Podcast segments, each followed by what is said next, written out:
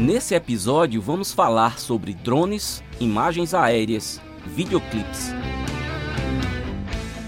Com o advento e desenvolvimento das tecnologias, fazer imagens aéreas de qualidade com baixo custo já é uma realidade.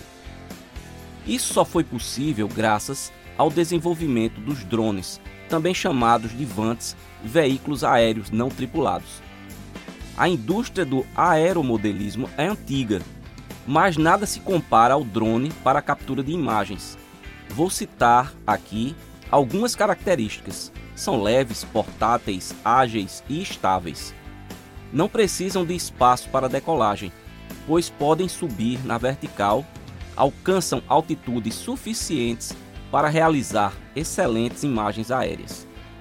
Os modelos atuais estão cada vez mais compactos e seguros, pois incorporam sofisticados sistemas de GPS, sistema de posicionamento global por satélite.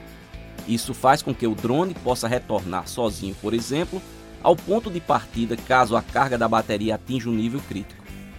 Além disso, existe um sistema de estabilização da câmera, que é chamado de gimbal, que nivela e ajusta o ângulo da câmera, proporcionando ainda mais possibilidades de captura de imagens, combinando regulagens com o deslocamento do drone.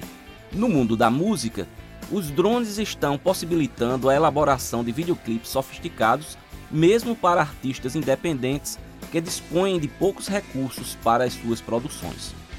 No entanto, colocar um drone no ar requer treinamento e experiência de voo, dependendo do modelo, ou seja, com peso total superior a 250 gramas, também se faz necessário possuir licença da ANAC, Agência Nacional de Aviação Civil.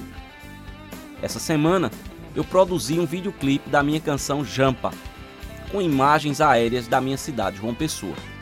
Esse videoclipe não existiria com as imagens que ele possui se não fosse o drone e as habilidades do piloto Ivan Drones.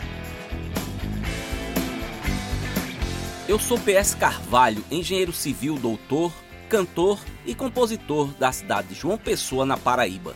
Para me localizar nas principais redes sociais e plataformas de músicas é bastante simples. Basta digitar PS Carvalho.